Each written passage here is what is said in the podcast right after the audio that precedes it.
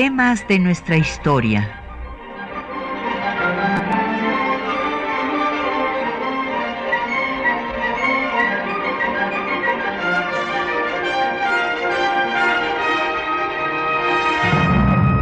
Un espacio que difunde el conocimiento del pasado para comprender nuestro presente.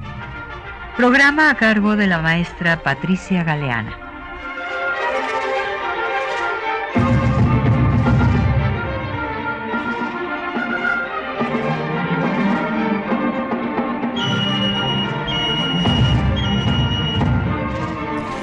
Buenos días. Estaban las negociaciones entre México y Estados Unidos para exigir la salida de la expedición punitiva que había ingresado a territorio nacional encabezada por Pershing para eh, poder aprender a Francisco Villa después del ataque que Villa había perpetrado a Columbus el 9 de marzo de 1916. Entonces hoy pues vamos a hablar de esas negociaciones diplomáticas y pues eh, de los encuentros que hubo, de los enfrentamientos entre las tropas estadounidenses y las mexicanas que en, por ejemplo en la batalla de Carrizal los aprenden y les eh, hacen un sinnúmero de bajas en el mes de junio. Y tenemos el gusto de que nos acompañe nuestro amigo, el embajador Walter Astie Burgos. ¿Cómo estás, Walter? Bienvenido. Buenos días, Pati. Encantado de estar nuevamente contigo. Qué bueno. Y, y bueno, tenemos, déjenme decirles que nos trajo el embajador libros para ustedes. Esta obra que él publicó, El Águila Bicéfala, las relaciones México-Estados Unidos a través de la experiencia diplomática. Y también tenemos, bueno, pues un par de ejemplares, porque pues esta es una obra muy difícil ya de conseguir, la historia diplomática de la Revolución Mexicana de Don Isidro Favela, de las colección clásicos de la historiografía mexicana del Instituto Nacional de Estudios Históricos de las Revoluciones de México. Así es que llámenos, háganos llegar sus comentarios, sus preguntas, como siempre. Tenemos el 55 36 89 89, una alada sin costo 01 800 505 26 88, un correo de voz 56 23 32 81 un correo electrónico, temas de nuestra historia arroba yahoo.com.mx. En Twitter nos puede seguir por arroba temas historia y en Facebook en temas de nuestra historia UNAM. Y el programa queda en línea una semana en el www.radiounam.unam.mx.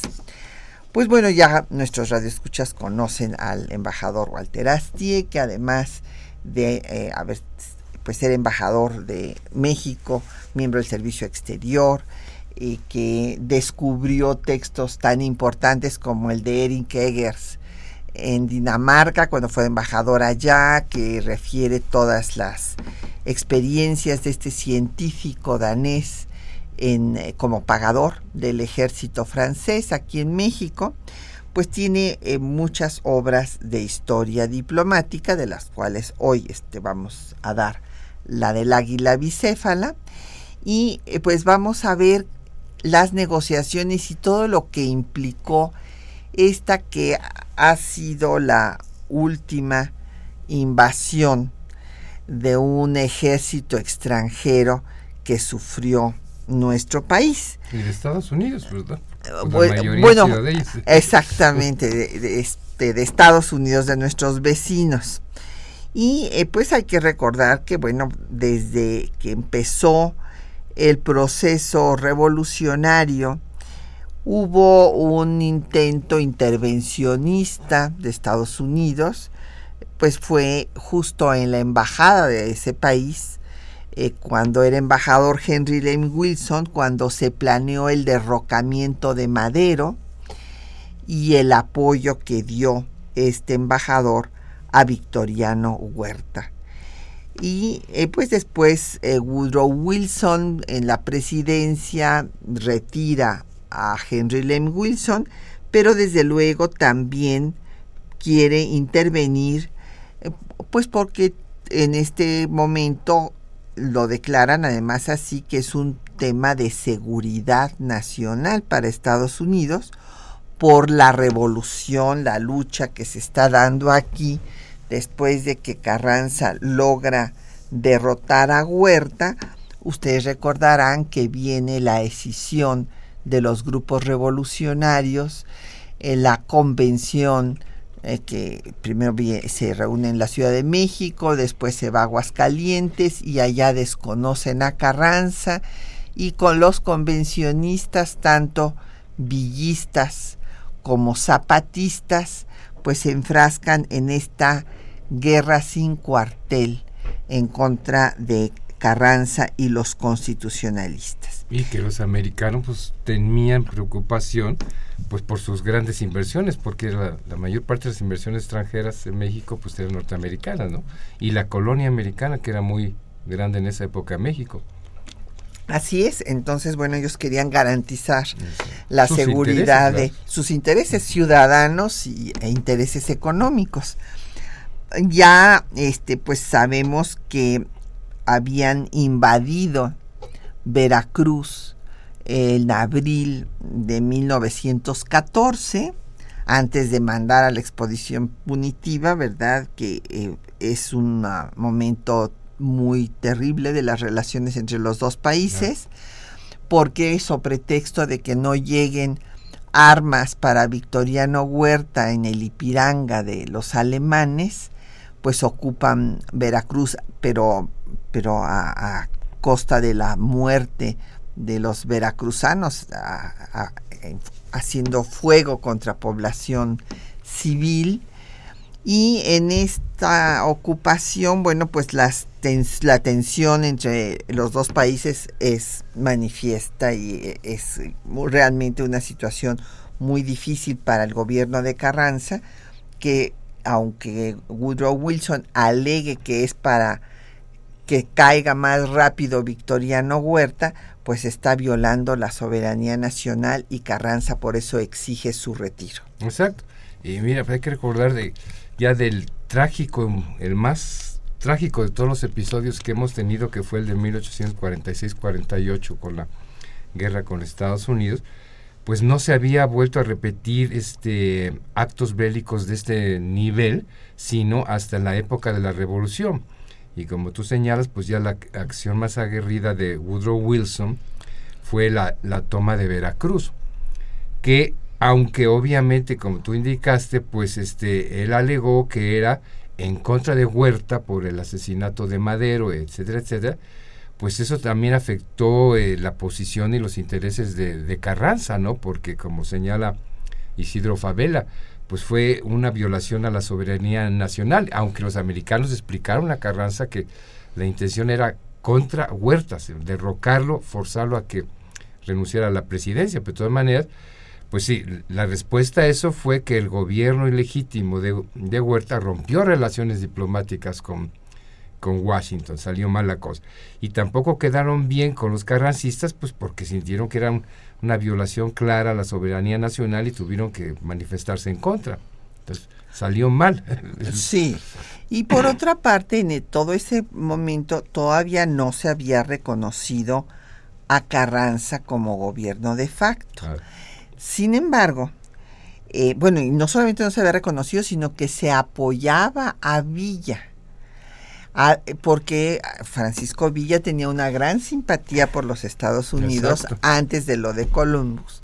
Inclusive lo venían a filmar de Hollywood, ¿verdad? En, en sus batallas. Y, a veces eran simulacros de batallas los que armaba el propio Villa para la filmación. Y en, se llegó, hubo algún grupo de estadounidenses que pensaron que Villa podía ser el que ganara, que le ganara a Carranza. Es el sustituto de Huerta, ¿no? Exacta, exactamente, exactamente. Y entonces por esto lo apoyaron hasta que eh, pues vino un momento de sensatez, yo diría de sensatez. Sí, pragmatismo. pues sí, porque se dieron cuenta que el que era el hombre de Estado era Carranza y que sí, este, pues podía ganar y que podía, eh, pues, organizar un gobierno como ellos eh, con el discurso que siempre han tenido, un gobierno democrático, un gobierno de leyes. Apegado a, a la ley. Y la otra cuestión, que estaban en juego pues muchos intereses de hacendados, grandes propietarios de tierras este, americanas, y que a final de cuentas se dieron cuenta, para la redundancia, pues que sus intereses estarían más protegidos o salvaguardados con un personaje como Carranza que con un revolucionario agrarista como este Villa, que probablemente iba a repartir tierras y cosas por el estilo, y entonces pues dijeron, no, pues vámonos por el moderado. Y fueron esos intereses eh, los que presionaron a Washington para que finalmente Washington reconociera al gobierno de facto de Carranza y no al de Villa. Así es. Pero esto pues fue una decepción terrible para Villa, que en un acto, pues sí para algunos de gran irresponsabilidad, porque pues podía ocasionar una guerra entre los dos países y pues no le importaba las vidas que esto iba a cobrar pero eh, pues en un acto de revancha en contra de Estados Unidos y también para debilitar al propio Carranza con un conflicto internacional, pues ataca Columbus, esta ciudad fronteriza con las palomas, y eh, pues lo, lo, ataca con 500 hombres en una Columbus, una población de 1500 habitantes, y hay una serie de muertos, tampoco tan, bueno, 19 muertos, claro, pues una, una sola vida, este, pues no debe de perderse, pero aquí hubo 19 muertos. Pero, pero, lo interesante es que le, fue una victoria pírrica de Villa, ¿no? Porque murieron 27 estadounidenses y 73 villistas. O sea, logró su cometido, pero pues perdió más gente él. Claro, no, no fue una gran guerra, ¿verdad? Pero fue una escaramuza fronteriza. Pero lo que es importante es que sí en efecto causó el conflicto que quería después de todo, porque viene, viene la expedición punitiva, y eh, pues dejan saqueado e incendiado el, el, pueblo. de Columbus y se traen pues municiones que les van a ser útiles para seguir atacando a los propios constitucionalistas. Exactamente. Y, y, hubo otras dos razones, ¿no? Había un señor que se apellidaba Rabel, que era un traficante de armas que le había vendido armamento este, en mal estado a, Villa y que estaba en ese momento en Columbus y también que tenían los villistas una cuenta en el Columbus Bank, pero dieron órdenes de Washington que ya ni se les vendieran armas ni pagaran sus cheques. Y entonces se congelaron las cuentas. congelaron la cuenta. Y entonces, aunado al rencor que tuvieron por reconocimiento de Washington a Carranza, pues fue que Villa, pues sí, un poco alocadamente, pues decidió atacar este poblado del otro lado de la frontera. Así es. Pues vamos a hacer una pausa para escuchar justo el corrido de la persecución de Villa por eh, las fuerzas estadounidenses al mando de Pershing eh, con los eh, cinco del Valle del disco El corrido mexicano.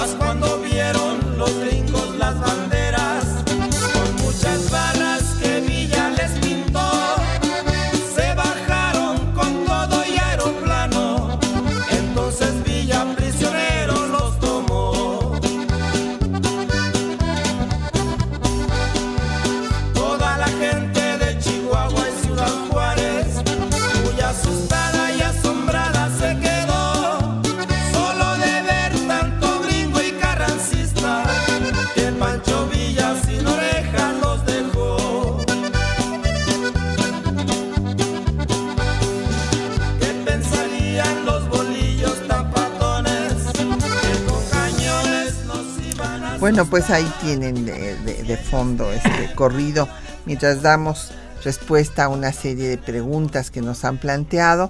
Don Jesús González Franco de Coyoacán nos pregunta que qué papel jugó la iglesia en eh, la conspiración de la embajada para derrocar a Madero. Bueno, la iglesia, la jerarquía eclesiástica, porque pues eh, hay que hacer la distinción. ¿verdad? Porque es un cuerpo en el cual pues normalmente las eh, bases están más cerca del pueblo y la jerarquía pues de la política como institución política que ¿verdad? es Pues sí. exactamente. Entonces, bueno, pues tampoco veían con simpatía a Madero, pero no, ah, no intervinieron en esta conspiración de la embajada, sin embargo van a darle todo su apoyo a Victoriano A Huerta. Huerta. Precisamente por eso los nacionalistas pues los lo- pues son en- sus enemigos y los tratan como las leyes tales. de reforma, claro. Así es. Mm, eh, don Martín Catalán de Zahualcoyot nos habla eh, para preguntar la importancia de Isidro Favela. Bueno, Isidro Favela fue fundamental. Don Martín fue pues el que va a diseñar eh, toda esta política exterior eh, frente a la Liga de Naciones para defender a los países que son agredidos por los fascistas y por los nazifascistas, o sea, el momento más brillante de la política exterior mexicana. Y además, el principal historiador de la diplomacia mexicana, ¿no? Así es. Y don Rodrigo Méndez Cornejo de Tlalpan nos dice que cuánto tiempo duró la invasión. Pues 11 meses, eh, don Rodrigo, porque mire, eh, Columbus fue atacado por Villa el 9 de marzo. Y el De 15 16. de marzo de 1916 y el 15 de marzo ingresó la columna de 5.000 hombres con Pershing a la cabeza. Y se va hasta el 5 de febrero de 1917. Y eh, bueno, pues que cuál fue el detonante para la invasión ah, de Villa Columbus, pues el reconocimiento del gobierno de Estados Unidos a Carranza como gobierno de facto por el gobierno de Woodrow Wilson. Y hay que recordar que a raíz de ese reconocimiento, este, pues las simpatías de que Villa había tenido por Wilson, por Wilson, empezaron a dar un giro radical y empezó a tomar varias acciones bastante antinorteamericanas, como ah, cuando asaltaron un tren de una compañía De Santa minera Isabel. que venían este ingenieros y trabajadores de la compañía minera Zarco, pues los fusilaron, los mataron, ¿no? Sí, Y ya lo último que decidió hacer pues fue el ataque con directo contra Columbus. así es. Y don Efren me pregunta que dónde voy a estar la semana entrante para oír alguna conferencia. Mire, don Efren, la semana que entrante voy a estar el lunes en la biblioteca del Congreso, eh, que está enfrente del Café Tacuba. Lo van a identificar muy bien. Ahí me eh, invitaron a hablar de los bienes nacionalizados, entonces vamos a hablar de cómo se da el proceso de nacionalización de los bienes del clero. Y el miércoles voy a estar en el Senado de la República a las eh, 10 de la mañana hablando de la encuesta nacional de género, de cómo se piensa ahora que debe ser el hombre y debe ser la mujer en la sociedad mexicana. Esto es una encuesta que hizo el Instituto de Investigaciones Qué Jurídicas temas tan variados. muy variados. Entonces, pues allá los esperamos. Y también le agradecemos su llamada a don Miguel Ángel Orozco, que felicita al invitado.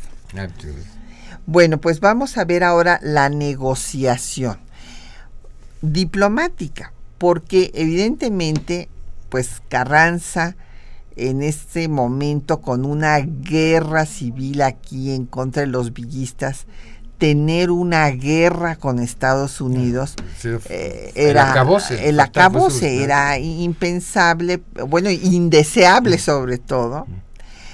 Y por esto hay una cantidad de notas diplomáticas del gobierno de Carranza hacia el de Estados Unidos.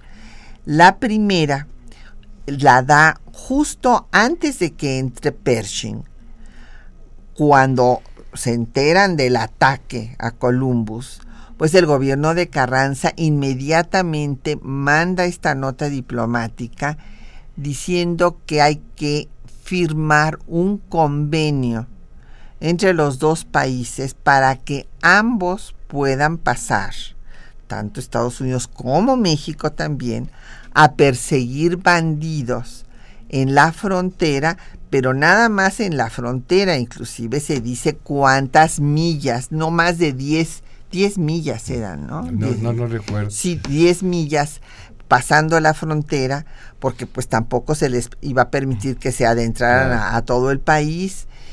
Pero esta eh, pues propuesta que era una salida diplomática verdad para en fin arreglar las cosas. la, la intervención. Es decir porque hay que tener presente esto después del ataque de Villa Columbus Estados Unidos pidió permiso al gobierno de Carranza bueno que era todavía no era lo reconocía para que ingresara al territorio Pershing con sus tropas pero obviamente sabían que si no le daban el permiso, de todas maneras iban a entrar.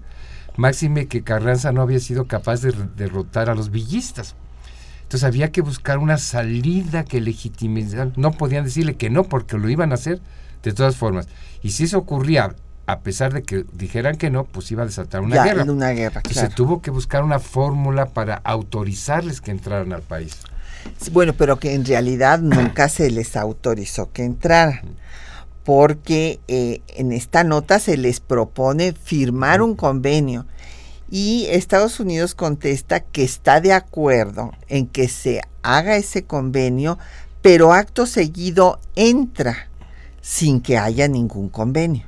O sea, este es un punto muy importante, porque Carranza quería pues eh, también dar un poco de tiempo que se negociara el convenio, pero el convenio no se había negociado, no se había firmado, no se había ni siquiera hecho, ni siquiera redactado, y mandan al ejército, y entonces es cuando viene la nota de protesta del gobierno de Carranza, que hace una serie de cambios en su gabinete, pone a Cándido Aguilar en la Secretaría de Relaciones Exteriores y a Obregón en la de guerra, pues, que era el general más eh, eh, victorioso de, los revolucionarios, y llama también, a, hay un manifiesto al pueblo de México, pues para alertarlo sobre la situación eh, preocupante que, entra. Y va a ver entonces cuando, no obstante que no hay convenio alguno, entren, pues la protesta señalando que se está violando la soberanía nacional y mandando al ejército carrancista a que detenga el avance de Pershing, pues este, lo rechace a la frontera. Y va a haber una serie de acciones interesantes de la población, desde luego que ataca con lo que puede, con piedras, con lo que sea, a los norteamericanos, como es el caso de Matamoros, y también hay manifestaciones de apoyo en diferentes partes del país y de solidaridad latinoamericana, así como por otra parte Zapata que dice que, claro, Zapata había sido aliado de, de Villa, pues dice que Carranza es el culpable de todo lo que pasa. Claro. Y además hay que tener en cuenta, porque muchos dicen digo, Villa dio el pretexto para esta expedición punitiva, ¿no? Pero también muchos dicen que fue enviar a Pershing acá fue un ensayo ante la perspectiva de que Estados Unidos iba a entrar o pudiera entrar en la Primera Guerra Mundial. Entonces fue una especie de rehearsal aquí porque fue la primera vez que el ejército norteamericano comenzó a usar este vehículos motorizados eh, camiones, este, automóviles e incluso aviones que les sirvieron de prueba para después que se fueron a, la guerra en Europa. Y claro, los probaron aquí porque fuera una novedad, pues automóviles o camionetas cargadas con este ametralladoras y demás. Les salió un poco contraproducente por el hecho de que fue, se usaron en el desierto y entonces levantaban una gran cantidad de polvo que tapaban la visión y eso permitía a los villistas esconderse o fugarse. Pero en fin, sí les sirvió de prueba para después irse a la guerra en Europa. Claro. Y lo que también hay que ver es que a Villa el ataque a Columbus le sirvió para rearmarse y coger más fuerza eh, porque se dio el lujo de atacar una serie de poblaciones no solamente este, en México, sino que también hizo otros ataques en eh, poblaciones fronterizas como Glen Springs y Boquillas, lo mismo del lado de Texas que del lado de Coahuila. Y este, otros ataques, por ejemplo, que hizo en Bachimba, en Tomochic, y en Ballesta, en los tres puntos, tuvo encuentros con, con los americanos. Y eh, bueno, pues van entonces a finalmente formarse la comisión para la negociación del convenio que había planteado Carranza originalmente. Y estas conferencias van a ser en El Paso, Texas y en Ciudad Juárez el representante de México va a ser Obregón y por Estados Unidos Scott. Pero eh, eh, el resultado de estas primeras conferencias no le satisface a Carranza. Carranza rechaza los acuerdos a los que llegaron porque ellos quieren irse pero paulatinamente y no dan fecha eh, para cuándo se quieren ir. Y no solamente eso, sino que Wilson reúne a su Guardia Nacional en la frontera, 125 mil hombres, nada menos, con lo cual eh, Cándido Aguilar manda una nota por demás, eh, pues, claridosa, diciendo a los Estados Unidos que, bueno, pues que se definan que si quieren la amistad con México o que realmente lo que quieren es invadir México de, de, nueva cuenta. Y ese es el texto que les hemos preparado para esta mañana. Así es que vamos a escucharlos.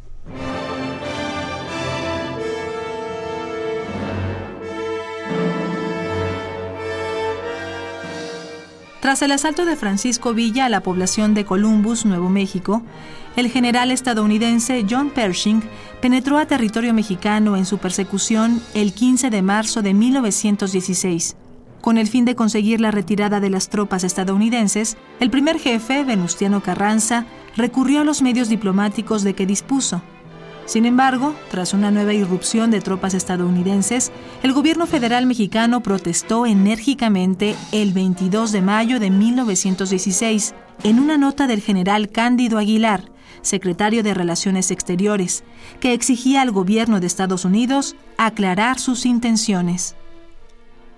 El gobierno mexicano acaba de tener conocimiento de que un grupo de 400 hombres del octavo regimiento del ejército americano han penetrado a territorio mexicano. Este gobierno tiene que considerar ese acto como violatorio de la soberanía de México y por lo tanto solicita de una manera urgente que el gobierno de Washington considere definir de una vez por todas la política que deba seguir con respecto a la nación mexicana. Si en la exposición de los agravios el gobierno mexicano usa de la más absoluta franqueza, es porque considera de su deber hacer llegar con la más perfecta claridad al espíritu del gobierno y del pueblo de Estados Unidos el punto de vista mexicano.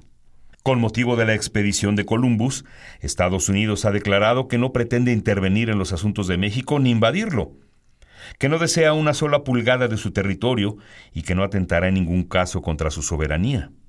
El gobierno mexicano tiene, sin embargo, la pena de hacer notar que los actos de las autoridades militares americanas están en absoluta contradicción con las anteriores declaraciones. El gobierno americano manifestó que la expedición punitiva se retiraría del territorio mexicano tan pronto la partida de forajidos de Villa hubiera sido destruida o disgregada, y sin embargo, las tropas americanas no se retiran a pesar de que el grupo ya fue disuelto. Si se trataba solamente de perseguir a una banda de forajidos, pudo llevarse a cabo por medio de fuerzas de caballería ligera. El empleo de la artillería y de la infantería no puede explicarse de otra manera que como una medida de precaución contra un probable ataque de las fuerzas mexicanas. El gobierno americano en todas ocasiones ha declarado querer ayudar al gobierno constitucionalista a concluir la obra de pacificación, pero su actitud resulta incongruente, pues parece poner todos los obstáculos posibles para que ésta se lleve a cabo. El gobierno americano reclama incesantemente una protección efectiva de sus fronteras, y sin embargo, la mayor parte de las bandas rebeldes contra este gobierno se proveen y arman, si no es que también se organizan en el lado americano, bajo la tolerancia de las autoridades del estado de Texas, y podría decirse que aún de las autoridades federales de los Estados Unidos. Además, ha detenido en diversas ocasiones los cargamentos de armas y municiones compradas por el gobierno mexicano en los Estados Unidos. Esto no puede tener más interpretación que la de que el gobierno americano desea precaverse contra la emergencia de un conflicto futuro. Tenemos absoluta seguridad de que el pueblo americano no desea la guerra con México. Hay, sin embargo, fuertes intereses empeñados en procurar un conflicto entre ambos países. El gobierno y el pueblo mexicanos necesitan saber a qué atenerse y quieren estar seguros de que los conceptos tantas veces expresados por el gobierno de Estados Unidos corresponden realmente a los sinceros anhelos de amistad entre los dos pueblos. Amistad que debe existir no solamente en el terreno de las declaraciones, sino cristalizada en hechos que no pueden ser otros que la retirada de las tropas americanas que se encuentren en territorio mexicano. Isidro Favela, en su Historia diplomática de la Revolución Mexicana, calificó esta nota como una de las más notables que se han registrado en nuestras relaciones diplomáticas con Estados Unidos, por su férrea defensa de la soberanía mexicana.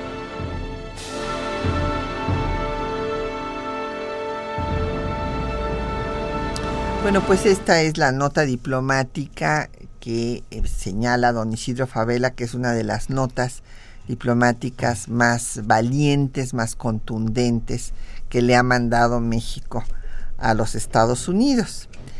Y bueno, nos han llegado varias preguntas. Don Manuel Pérez Morales de Miguel Hidalgo dice que en qué medida se puede atribuir la derrota militar de Huerta a Villa y a Zapata y en qué medida a Carranza. No, don Manuel, o sea, el que lo derrota pues es definitivamente Carranza, ciertamente contribuyen los villistas y los zapatistas, pero pues la, en fin, no, no podemos dejar de reconocer la capacidad pues de organización que tiene Carranza y las eh, pues eh, la envergadura de las batallas que les da Obregón pero bueno, también desde luego Villa. Bueno, que tenía muchos frentes abiertos, incluyendo el de Estados Unidos, que se declaró su enemigo, ¿no? Entonces pues, lo atacaban por todas partes a Huerta. Así es. Y se lo, se lo tenía bien ganado eh, el señor este. Bueno, Fermín Luis Ramírez eh, pregunta que si era cierto lo del contrabandista o que nada más es ficción. Bueno, esto se dice que Rabel, ya lo comentaba el embajador Walter Asti, que le había vendido armas en mal estado, en fin. Y digo, y sí, también fue a buscarlo, como dijimos en Columbus, pero resulta que ya se había ido, pero arrestó a su hermano, lo detuvo, no lo encontró al que buscaba, pero su hermano sí lo detuvo. Y don José Guadalupe Medina, eh, de Netzahualcoyot, pregunta sobre las repercusiones económicas para México. El ataque a Columbus, no, bueno, pues para México el ataque a Columbus, la repercusión que tiene es la expedición de Pershing. Y bueno, pues la expedición de Pershing pues causa una serie, no solamente es una ofensa para el país, sino también en estas eh, este, diferentes enfrentamientos hay muertes también de, de mexicanos. Salvador Sandoval de la Gustavo Amadero dice que por qué no celebramos la batalla del Carrizal. Bueno, pues de esa estamos, vamos a hablar ahorita justamente, don Salvador, y por eso, eh, en efecto, los eh, pues eh, diferentes ciudadanos del estado de, de, Chihuahua, de todos los estados del norte, sí celebran esta batalla, porque en efecto es una batalla que va a pues ser un alto a la expedición punitiva. La batalla se va a llevar a cabo en, en la población del Carrizal, en Chihuahua, que está en el camino a Villa Ahumada, Chihuahua, donde estaba el ferrocarril, por donde pasa el ferrocarril de Ciudad de Chihuahua a Ciudad Juárez. Y eh, ahí este, el gobernador Jacinto B. Treviño, que era también el comandante militar de Chihuahua, pues le había ya advertido a Pershing que no diera el avance a sus tropas de avanzar, perdón, eh, de que no diera orden de avanzar, pues, porque eh, pues él tenía orden de disparar. Y en efecto, pues llega el capitán Boyd al Carrizal y el general Félix Sureste, el teniente coronel Genovevo Rivas, el general Gómez, le advierten al capitán Boyd que si avanza, pues van a disparar. Y entonces Boyd le contesta pues que adelante, que, que disparen.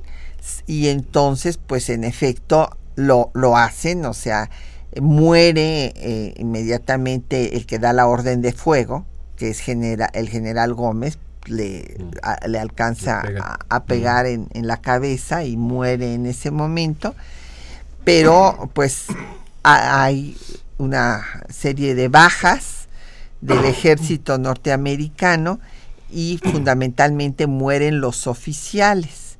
Y entonces los soldados se rinden y son apresados.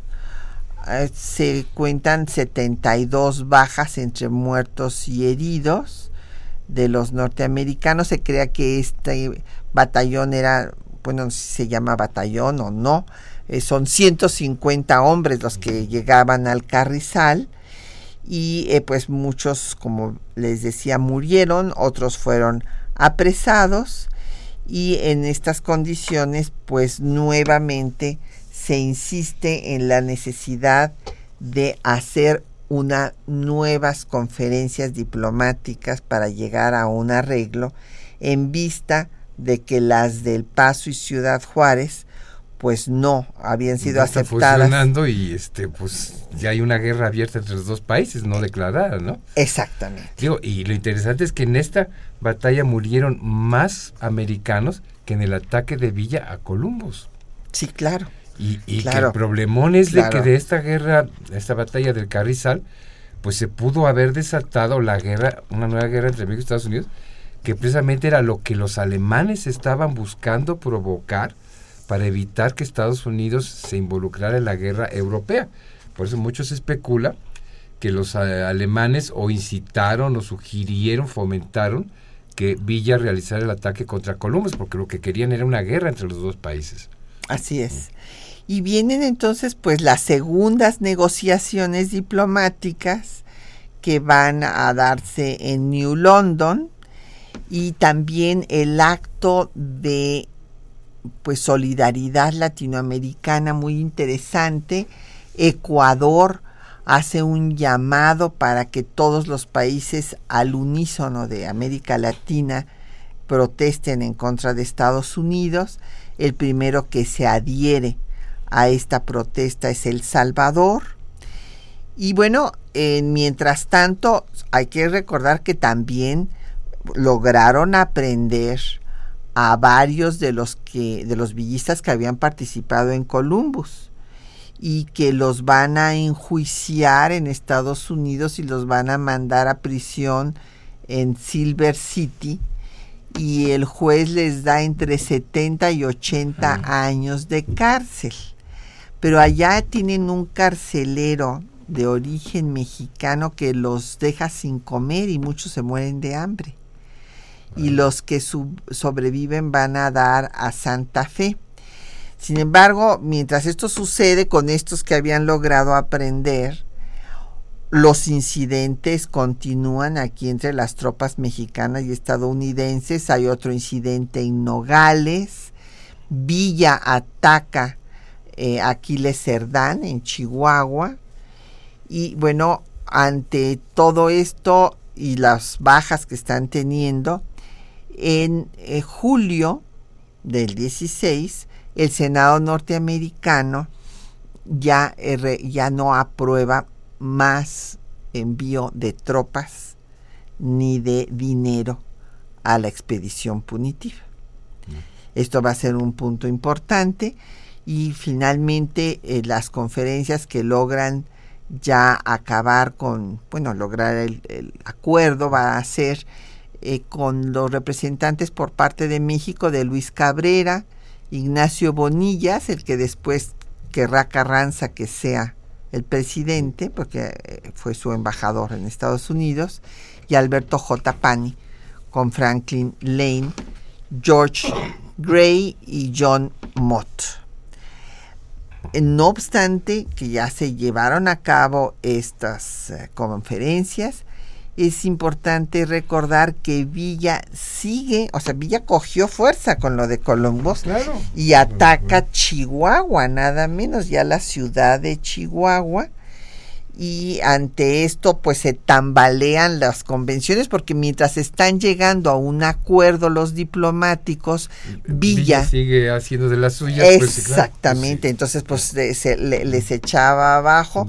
Total que en octubre ya es postulado Carranza para la presidencia por el Partido Liberal Constitucionalista y en noviembre se firma el convenio al referéndum estableciendo que en 45 días tenía que salir Pershing, cosa que hace el 5 de febrero de 1917. mira, la paradoja de la historia, por ahí preguntaba que por qué no conmemoramos la batalla de Carrizal pero estaba yo leyendo que en el poblado actual de Columbus, Pancho Villa es un héroe, porque pues es un pobre pueblo pues fronterizo sin nada y el gran atractivo turista, turístico, perdón, pues es Pancho Villa. Entonces tienen un desfile que se llama de los Panchos y al parque principal de la ciudad lo bautizaron con el nombre de Pancho Villa.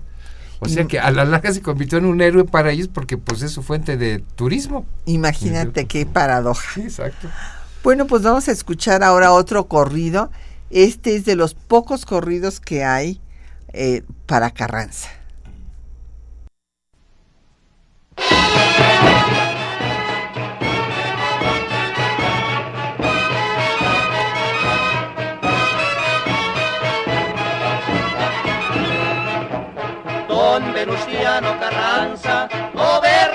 De Coahuila. Por defender la razón, trae en peligro su vida. Ese estado de Coahuila dicen que le pertenece. Se levantó a defenderle en 1913. Venustiano Carranza, jefe de resolución. Lo eligen por hombre honrado y paz dará la nación.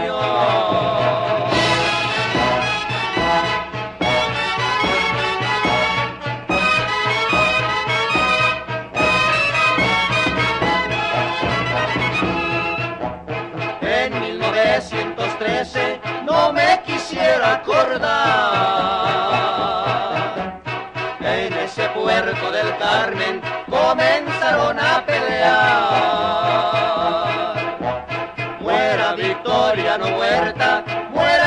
Gobierno fatal.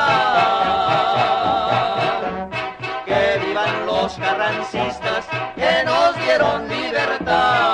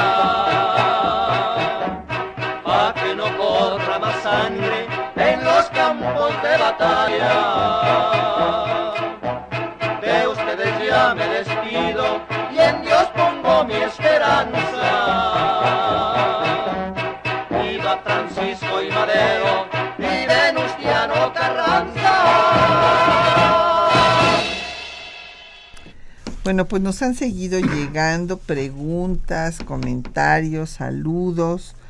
A ver, don Octavio Mendoza de Nezahualcóyotl dice que si el ataque a Columbus es similar al de El Álamo. No, don Octavio. Eh, son cosas totalmente distintas. El ataque de a Columbus, pues sí, es un ataque este, a una población que no tenía nada que ver en, en el asunto y es una revancha de La Villa venganza de Villa, punto, ¿no? para hacer un escándalo ahí ah, y que hubiera un conflicto entre México y Estados Unidos en contra de Carranza, obviamente porque pues era al gobierno de facto que acababan de reconocer. Y la batalla del Álamo de 1836, o sea, casi un siglo antes de Santana, es para someter a los tejanos que se habían eh, sublevado en contra del gobierno de México y que querían independizarse de México O sea, era recuperar Texas. recuperar Texas y que en el Álamo ciertamente murieron todos sus defensores, pero que esto se ha satanizado y se ha dicho que horror el malvado de Santana, pero hay que recordar que eh, fue un sitio en el que en tres ocasiones se les pidió la rendición y que los del Álamo no se quisieron rendir porque estaban esperando a Houston que les iba a traer armas y que no llegó Houston y entonces bueno pues sí tocaron de huello como se tocaba en las guerras en aquel entonces. Y bueno, dice don Fernando Almanza que cuando terminarán las guerras, nunca, don Fernando, nunca, o sea, Ha habido Eh, más años de, de- de guerras que de paz en la historia y así se seguirá siendo eternamente, desgraciadamente. lamentablemente, este, lo que decía Maquiavelo, que pues el afán de dominio era el motor de la historia. Claro.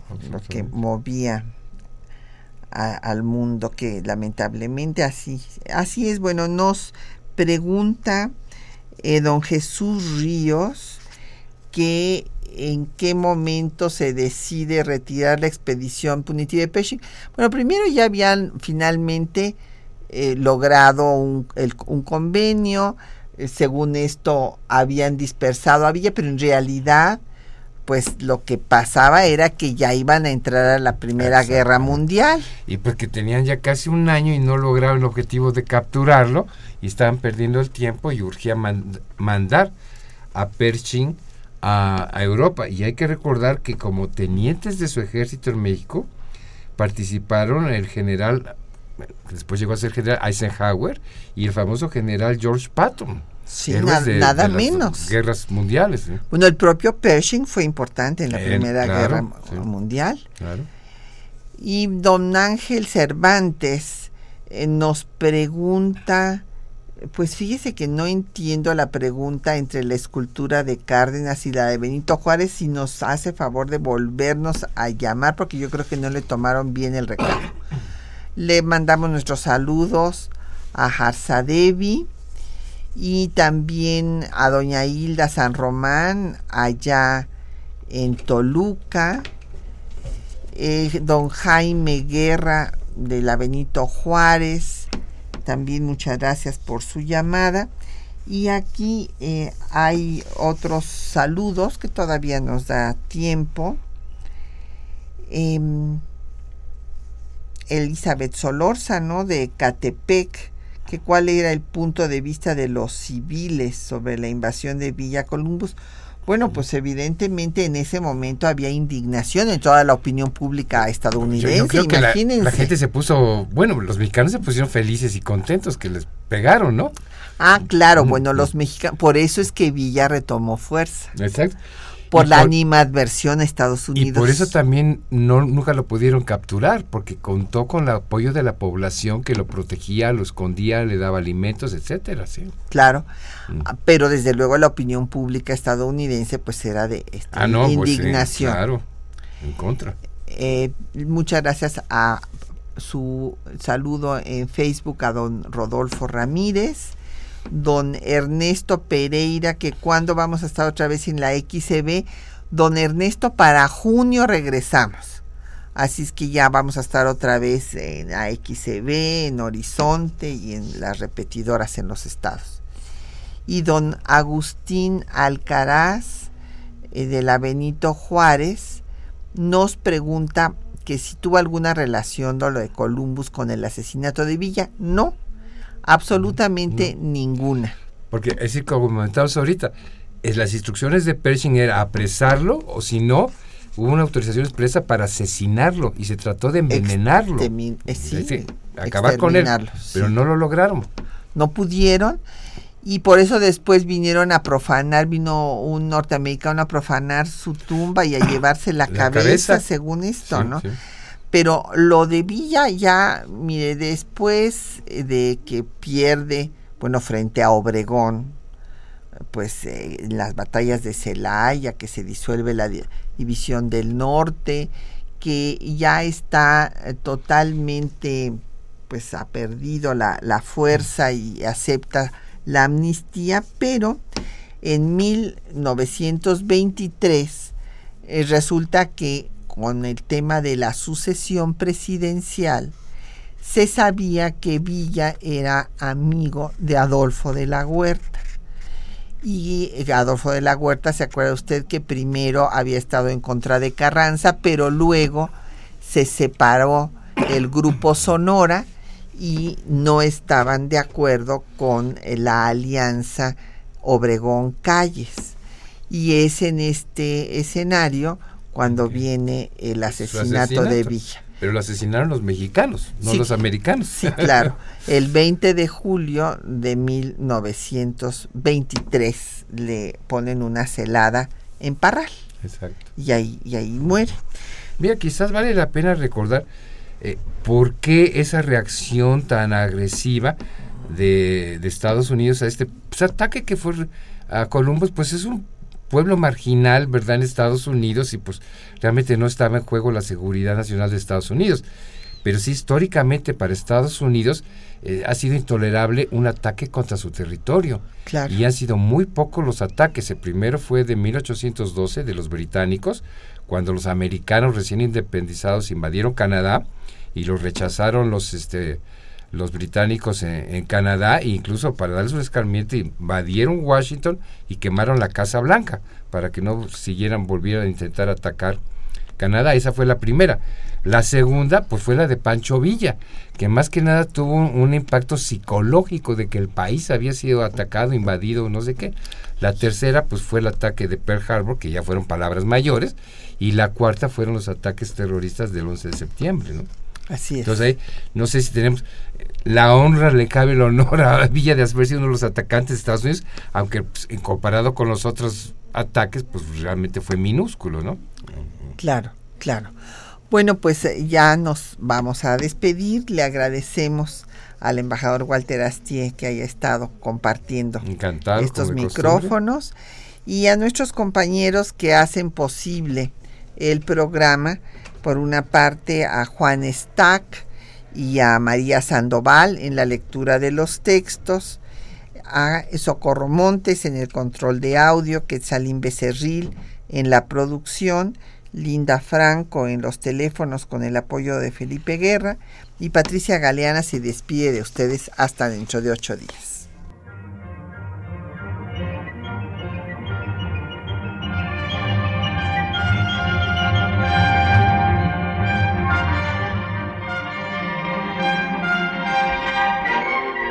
Temas de nuestra historia.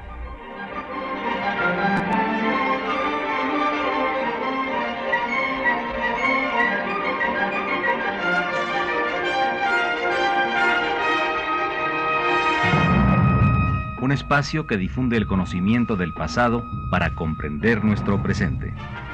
Programa a cargo de la maestra Patricia Galeana.